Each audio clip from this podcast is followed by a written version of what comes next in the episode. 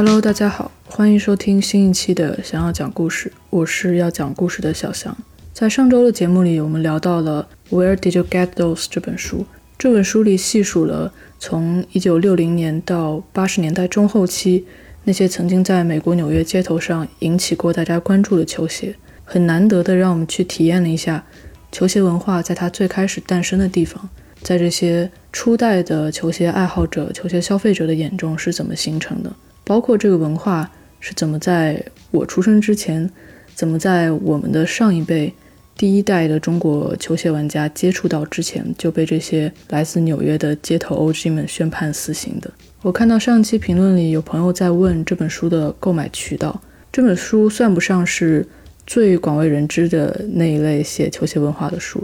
所以即使在美国也没有特别多的渠道。我是在一个二手网站上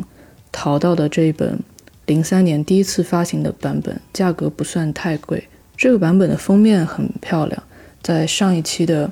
呃 show note 里面有展现，它很好的去反映了这本书里的主题跟内容。背景是一张黑色的六七十年代的美国大学篮球的这种老照片，然后中间呢竖着放着一个白色的球鞋剪影，然后是彩色的纽约的地铁线路图贯穿在其中。这个版本我在国内查了一下，只有孔夫子二手网上有两本。但是价格都要人民币四百多，还挺贵的。这本书在二零一三年有再版过一次，但是那个版本的封面简直就是像用 Word 文档做出来的一样，非常的粗暴，只是把几个代表性的品牌自己的球鞋用彩色的剪影，完全没有逻辑的组合在一起，是真的挺丑的。这个版本在孔夫子上也有几本，然后价格也是四百多，所以如果你真的想在国内通过二手的渠道，买一本的话，从美观度的性价比上，记得一定要买零三年出的那个版本。接着上一期的内容，现在的时间来到了七五年到七八年，在这个时期的运动鞋的市场算得上是百花齐放了，有包括 Nike、Adidas、Converse、Pony，包括上一期有聊挺多的 Pro Kit，还有 Puma。在六十年代中后期。或呃七零年代早期，Adidas 推出了一系列皮革鞋面材质的篮球鞋，打破了在之前运动鞋这个概念基本上等于帆布鞋的这样的一个局面吧。在这之后，大学的精英球员，包括职业球员，就纷纷选择皮革跟麂皮材质的鞋，抛弃了之前帆布的篮球鞋。而这个推出麂皮的品牌呢，就是 Puma 以及它的代言人。这里我们要。聊一下，Walt Fraser。Walt Fraser 是在一九六七年选秀中以第五顺位被尼克斯选中，他的位置是得分后卫。这个球员曾经七次入选全明星，在一九七零年跟七三年两次带领球队拿到了队史上仅有的两个冠军。他是 NBA 历史上第一个明确的拥有自己签名球鞋签名系列的球员。他的系列自然就是普马的 Clay 的系列。这个系列的名字是借用了他在球场上的外号，而这个外号的来源呢，是一九六七年美国上映了一部犯罪电影，叫《Bonnie and Clyde》，大陆的译名叫《雌雄大盗》。我还专门去查了一下台湾版本的译名，这个译名莫名其妙有一种东北的感觉，它叫《我俩没有明天》。这部犯罪电影呢，是根据一九三零年代美国非常著名的一对来自 Texas 德州的一对情侣。劫匪，他们就是以抢银行而著名的。而刚才提到的球员 Walt Fraser，他在职业生涯最高峰的时候，场均抢断可以达到两点四个。然后，在一九七零年尼克斯对阵湖人的总决赛第七场，当时另一位尼克斯的主力球员威利斯·里德因为大腿受伤提前退场的情况下，他一个人拿到了全场最高的三十六分、七个篮板、十九次助攻，还有六次抢断。所以球迷就把他这种。很出众的抢断能力跟当时荧幕上非常流行的银行劫匪的形象联系在一起，叫他 Clade。所以如果有一天你想要去抢银行的话，就是最好还是不要的，毕竟是一个违法的行为。但如果你一定要去的话，Puma Clade 可能是你最应该选择的最切题的一双鞋。在2018年，Puma 自己放出的一个采访的视频里面，Clade 回忆了他最开始跟普马接触的场景，他说，Puma 这些拿给他体验的呢，实际上是当时品牌主打的皮质的球鞋，Puma Basket。但是在他自己试穿之后呢，觉得太重了，就要求品牌呢换一种更轻质、更有灵活性的鞋面材质。于是，在之后的很长一段时间里呢，Clay 每场比赛穿的鞋都不太一样。据统计，他穿过的 Clay 配色呢，多达三百九十多种。这个数字哪怕是在今天的签名鞋的这种文化里面，也算是非常惊人的。更何况当时同时期的大部分球员穿的还是千篇一律的高帮的黑色或者白色的球鞋，所以这也让他成为了那个年代场上最酷的球员的代表。但事实上呢，这个是因为普马团队还是需要处在产品测试跟微调的阶段。所以他们提供给 Clay 的鞋子就一直变来变去的。最后呢，麂皮这种比皮革要更轻质、更灵活，但又比帆布更加柔软、对脚更加友好的面料，让 Puma Clay 在球场上很受欢迎。所以现在，当我们描述一个充满个性的、很叛逆的，无论是在球场上充满统治力，还是在球场下都是一个 fashion icon 这样黑人球员。可能在迈克尔·乔丹的名字前面，必须出现的那个人就是 Clay。在他跟普马签下了第一份代言的合约之后呢，他甚至在合约里要求他的每一双球鞋上都必须有烫金的他自己的名字。他总是喜欢戴着很宽檐的礼帽，然后穿着剪裁很衬托他的气质的这种西装啊，或者皮草大衣啊，然后把自己的络腮胡打理得非常好。他的这个公共形象甚至。就跟那部电影《Bonnie and Clyde》里面的那个男强盗 Clyde 非常非常相像。他的个人形象让他所代言的这双 Puma Clyde 很快就传到了篮球爱好者以外的地方。又因为他绝大部分的职业生涯其实都是在纽约尼克斯队效力的嘛，所以这双低帮的麂皮球鞋在纽约的无论是 Hip Hop 还是街舞啊、滑板这些次文化的 community 里都算得上是很风靡一时的。这本书里邀请到了 Puma 在九六年到二零零二年的全球总裁，他透露了一个很有趣、很从资本家视角的这样的一个小细节，就是 Puma Clay 当年的销量，尤其是在纽约地区的销量，一到冬天就会飙升，因为纽约的冬天总是会下大雪嘛。那下雪的时候，路两边的商家为了清除这些雪，就会在路边撒盐，而盐是会。腐蚀麂皮的鞋面的一双新的 Clay，如果不好好打理的话，大概可能两周就会退役了。所以这位总裁说，那时候他们打开窗一看到外面在下雪，就感觉天上在掉钱一样。Clay 这个名字一直延续在 Puma 篮球线鞋类品牌的 DNA 里。在2018年的时候，Puma 当时一口气签了好几位顺位很靠前的新秀球员，包括当年的状元跟榜眼，然后推出了一个叫 Clay Quartz 的这个鞋型。也正是通过这个鞋型，Puma 才正式回归到比较高性能的这种篮球鞋的领域。不知道大家还记不记得，或者那个时候有没有开始看球？如果看球的话，可能就会记得这双鞋在推出的时候呢，这几位新秀同时穿上了几个非常抓人眼球的配色。第一个首发配色是一个橙色跟黄色的这样的组合，然后第二个是一个水绿色跟玫红色的非常激进的这种创色。包括后来还有一个 X-ray 的配色，就是你俯视的角度可以看到鞋面上有脚趾骨头的透视，这种 X 光的这种感觉。所以这双鞋无论是从它的名字，还是它的宣传手段首发的这些非常亮眼的配色，其实都是在致敬 Puma 品牌历史上在篮球领域他们最丰厚的一个遗产吧，就是七零年代的 Clade。然后在这双鞋推出的二零一八年。Puma 也跟球员 Clade 签下了终身的代言合同。在这个时期，除了 Adidas 跟 Puma 这类欧洲品牌，美国的本土品牌的代表 Converse 也为了跟进市场对于皮质篮球鞋的追捧，也主动放弃了他们最引以为豪的帆布鞋面。在一九七六年 ABA 跟 NBA 联盟正式合并了之后呢，Converse 先人一步签下了当时在 ABA 联盟最火的 J 博士。然后推出了全皮质的 All Star Pro Laser 这双鞋的呃最有标识度的设计语言就是侧面第一次出现的这个星舰标志，也就是现在 Converse 的主 logo。其实，在 Converse 公司成立的这一百多年以来的历史中，之前的七个版本的 logo，无论它的图标，包括它的字体是怎么变化的，都一定会出现 Converse 这个单词的全拼。但是最新的这个 logo，也就是从一七年开始用到现在的这个新建的 logo，除了图形以外呢，没有任何的字母。这可以说明品牌对于这个新建图形的辨识度有多么自信了。可能就相当于 Swoosh 之于 Nike 这样的感觉。不过这里稍微差得远一点儿。虽然中文里我们叫这个标志叫新建标，星自然指的是星星嘛，star。那箭好像就大家通常会理解成箭头的意思，因为它看起来另外一部分也确实像一个箭头。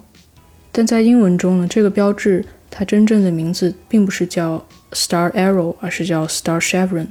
第二个单词 Chevron 指的是一个。像倒过来的字母 V 一样的图形，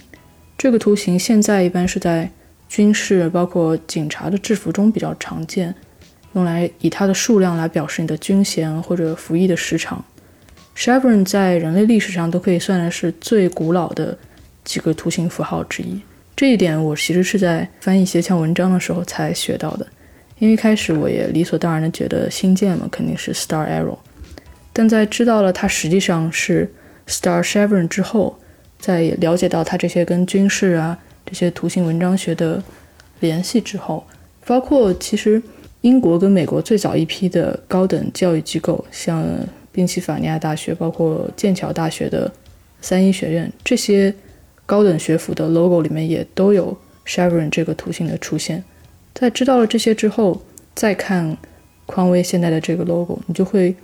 从中体会到更多一点这种制式权威的这种感觉。实际上，当年匡威还曾经对 All Star Pro Laser 这双鞋侧面的这个 chevron 图形进行过一次调整。在最初的版本里面，这个 Sharon 被设计得更加激进一些，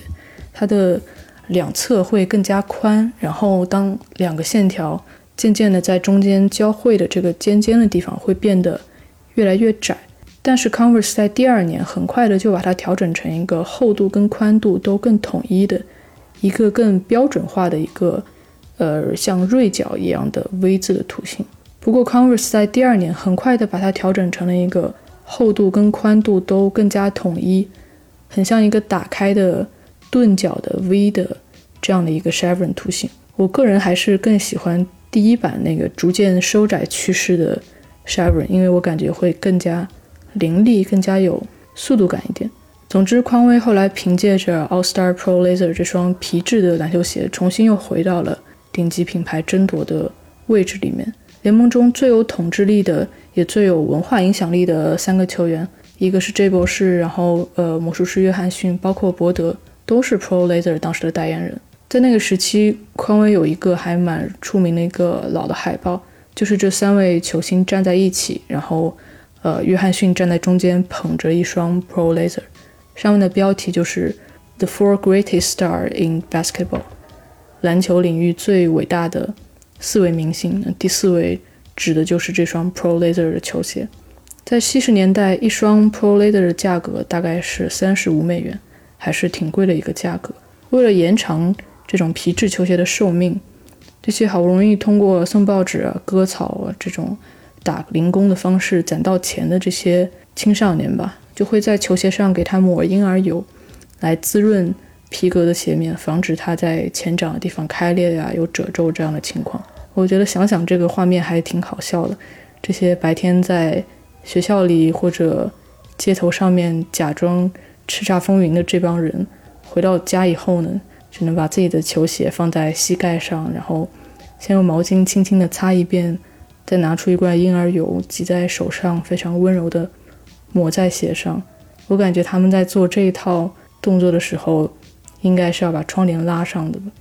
不然如果被别人看到，就还挺不好跟街上的兄弟们交代的。另外一双在七零年代引起了大家的注意，但并没有立刻引起轰动的鞋子呢，就是 Nike Blazer。Nike 这个现代球鞋市场的主角，终于出现在纽约的街头了。Nike Blazer 是在七三年推出的，也仅仅是在这个品牌正式更名为 Nike 的两年后。从 Blazer 开拓者这个名字就可以感觉到，Nike 这个品牌在最初跟俄勒冈波特兰这座城市是深度绑定的，所以它当时在其他城市，包括纽约的分销渠道还没有建立的很完善。所以最初它出现在纽约的时候，这本书里的大部分的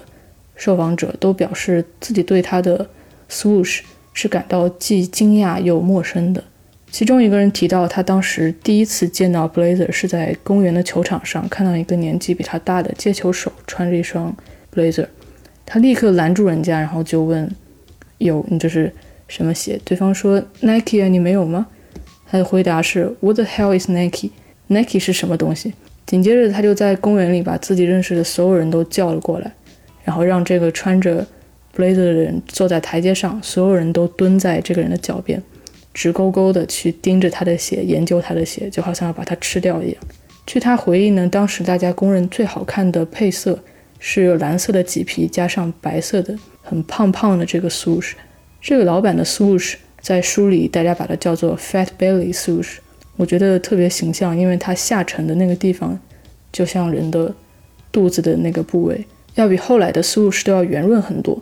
如果是我来比喻的话，我会觉得它更像一条。怀孕的鱼，或者是一个生气的河豚，因为这双 Blazer 在当时的纽约实在是太稀有，又太勾人了，所以纽约的这些年轻的球鞋爱好者们就开始互相比赛呢，谁能在街上看到更多、更新的 Blazer？书里有人回忆自己某一天跟朋友说：“不得了了，我今天在 Downtown 看到一双红色麂皮、白色钩子的 Blazer。”结果那个朋友说：“你这有什么呢？我刚还看见一双金色的 blazer 呢。”以至于大家在回忆那个年代的时候，已经分不清他们自己到底是真的见过这些配色呢，还是只是因为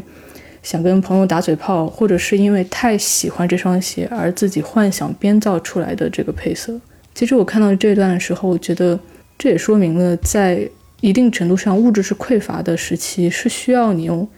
自己丰富的想象力去。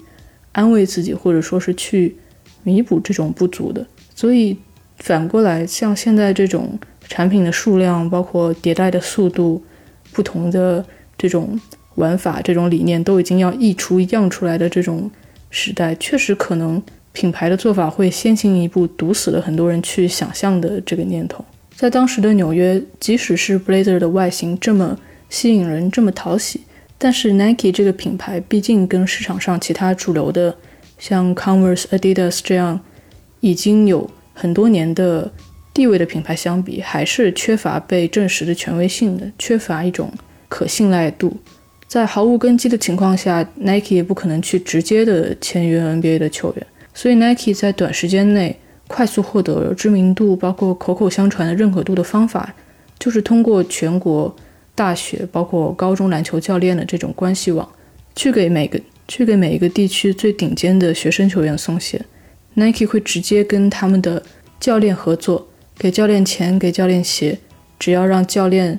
把这个鞋发给在当地社区最有影响力的学生球员穿上，然后确保他们是穿着 Nike 进行比赛。这个高帮的 Blazer 它的后跟是有一块长方形的裁片的。在普通的版本上，这个裁片在后跟上就简单写着 Nike，但是在给这些高中、大学顶尖球员的这些算是 seeding 里吧，Nike 会在每一双鞋的后跟都定制化的写上球员自己的名字，而且并不是小小的、小小的一个单词，它的字号用的还蛮大的。就试想，在当时谁能受得了这个呢？况且 Blazer 本身的设计跟用料都是很出色的，所以它这个商业举动。不仅成功扩大了它品牌的知名度跟可信度，也在未来最顶尖的这批年轻的运动员心里，在他们正式进入职业的呃联盟之前，就在他们心里注入了 Nike 的这样的形象。到了七九年到八三年这个时间段，sneaker culture 已经成为了一件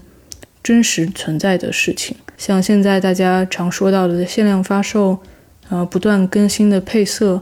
包括品牌在中底科技啊、鞋面科技上面空前的经济投资。另外一方面，品牌的发售渠道、这些渠道管理，包括在美国全国范围内的统一，都和今天的情形更加接近了。当然，它也不是一夜之间都变得这么标准化了。在八十年代早期的时候，纽约甚至还会有一些酒吧是会卖鞋的，这也不难理解吧？因为可能喜欢鞋子的人跟常去酒吧约朋友玩的人。两类人群的重合度比较高，无非就是打篮球的人、玩音乐的人、跳街舞的人嘛。所以这些店家自然是消费者喜欢什么他就卖什么，酒精跟鞋子一起卖也没什么不好的。这种混搭的感觉，我觉得放在今天也还挺酷的。不过要是在今天的话，可能就是某个酒吧跟某个品牌的联名款了。但是在八十年代，这些酒吧老板卖的还是自己从各个渠道搞来的普通的大货。刚才有提到的麂皮材质的 Puma Clade，刚才有提到的麂皮材质的 Puma Clade，在八零年代把它的产地转移到了南斯拉夫，这也导致这个时期生产的 Puma Clade 楦型奇宽无比。这些书里人回忆，当时这个 Clade 宽度甚至能达到 Triple E，这个 Triple E 就比正常的运动鞋的楦型 D 要整整大了三个号，所以书里在聊到这双鞋的时候，说到大家对八零年代的 Clay 最大的误解就是认为它是一双完美的街舞的 B boy 的鞋，但实际上这是不可能的，因为你穿着这个鞋一做这些地板的动作，鞋就会飞出去。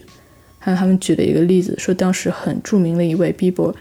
就是这么把他朋友妈妈家的茶几给打碎的。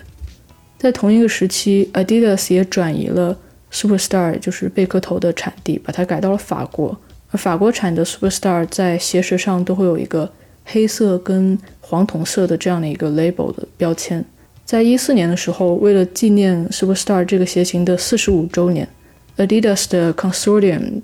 国内应该是叫财团支线，又曾经发售过一双叫 Made in France 的特别版本的 Superstar。然后它的合作方是七十年代 Adidas。鞋类产品在法国的一个生产的厂家，这双复刻七零年代的 Superstar 后跟就像我们上期有谈到的那样，是一个没有三叶草 logo 的非常小巧的一个半弧形。Superstar 随着街舞跟 hip hop 音乐的文化影响力的成长，变成了校园里包括街道上的主流，尤其是在它推出白绿这个配色之后，这也是我个人最喜欢的一个早期的一个配色。因为在此之前，Superstar 还是以黑色、白色、红色、蓝色这四个比较传统的颜色为主。后来推出的这个带点暗暗的感觉的绿色，很像是美元的颜色，所以在纽约当时大家戏称它叫 Money Green。这本书里有一段话，我读到的时候觉得特别真实，特别有共鸣。就是里面一个人提到，他不知道为什么小时候一看见这双 Money Green 的配色的 Superstar 就想笑。我觉得那当然了，因为看见钱的颜色，你能不开心吗？我就想到我大概两个月前，因为我这学期有一门课是需要画一些呃灵感设计草图的，所以我想专门买一个本子嘛。大家可能不知道，美国的文具本子之类的真的要比国内卖的贵很多，所以我当时在两个颜色之间很纠结，只能买一本嘛，因为一个是孔雀蓝，一个是呃暗红色的那种封面。我当时想了很久，还是决定买了暗红色的那本，因为我也不知道为什么，感觉这个颜色更能融入我的日常生活，或者说好像跟我更 match 一点。后来用的还蛮开心的，一直觉得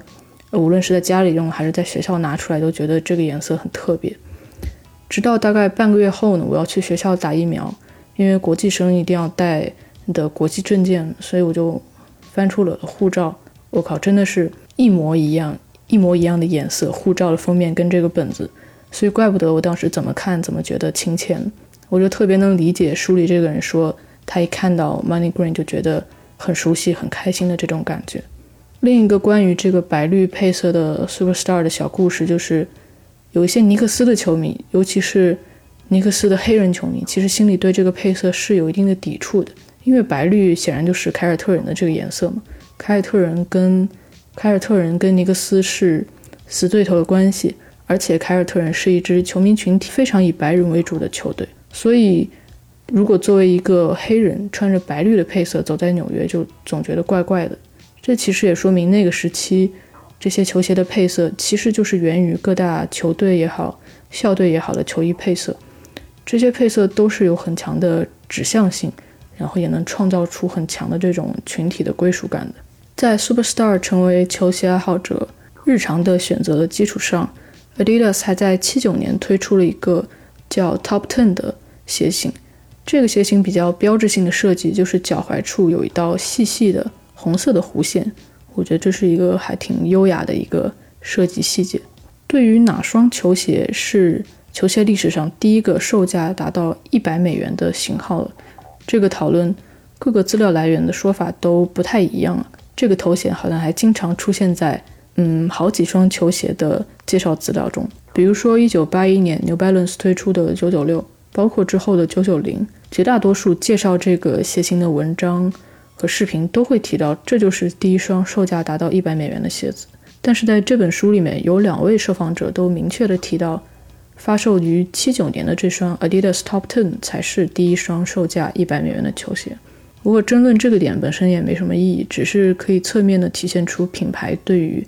Top Ten 这双鞋子的定位。在当时，它就是最舒服的篮球鞋，因为它不需要任何的磨合期，它的鞋舌跟脚踝处的海绵的填充都是市面上所有篮球鞋中最厚的。可以算得上是脚感王者。我觉得它脚踝处的这个一条细线勾勒的这种设计，其实就是为了在视觉上突出它在上面向外隆起的脚踝填充的。在球鞋的中底科技迎来彻底的革命之前，这样的创新的包裹设计已经可以让 Top Ten 在当时足以被称为一双高科技的球鞋了。那一时期的 Adidas 在很多鞋类产品的海报中都会写这么一句话。The science of sport 就是体育的科学，用来强调自己对科技研发的投入。甚至 Nike 在八三年推出的一款叫 Sky Force One 的篮球鞋，在我看来都跟 Top Ten 的外形极为相似，都是在脚踝处有一道细细的分界线，然后这道分界线以上非常的往外膨胀的脚踝的海绵包裹。这双 Sky Force One 从名字大家也不难想到，它除了脚踝填充以外的。外形设计都跟 Nike 在同一时期推出的 Air Force One 是如出一辙的，所以基本上 Sky Force One 这双鞋就是 Air Force One 的鞋身，然后嫁接上了 Top Ten 的厚厚的这个脚踝跟鞋舌。比较特别的是，Sky Force One 是 Nike 推出的第一双有四分之三这个鞋帮高度的鞋型，就是一个介于 High 跟 Low 之间的一个中帮，包裹到。刚刚包裹到脚踝的这样一个高度吧。同时，它也是 Nike 第一双使用漆皮材质的球鞋。第二双当然就是大家都很熟悉的乔十一 Skyforce One，因为跟 Air Force One 实在是太过相似了，后续很快就被淹没在球鞋市场中。直到2018年，Nike 跟来自芝加哥的艺术家 Julian 开展了一个叫 Game Worm 的合作系列。Julian 自己在采访中说，他最初。在计划中想要使用的鞋型就是 Air Force One，因为 Air Force One 跟他的成长经历有很多共鸣的点。但是 Nike 方明确的表示不可以使用这个鞋型，导致 Julian 不得不去自己寻找有没有什么跟 Air Force 有关，但是却不是 Air Force 的鞋型。最终他找到了同年 Nike 发售的 Scare Force One，并且从三个鞋帮高度中选择了最特别。也是 Nike 自己从来没有复刻过的这个 Skyforce 四分之三的这个鞋帮高度，它在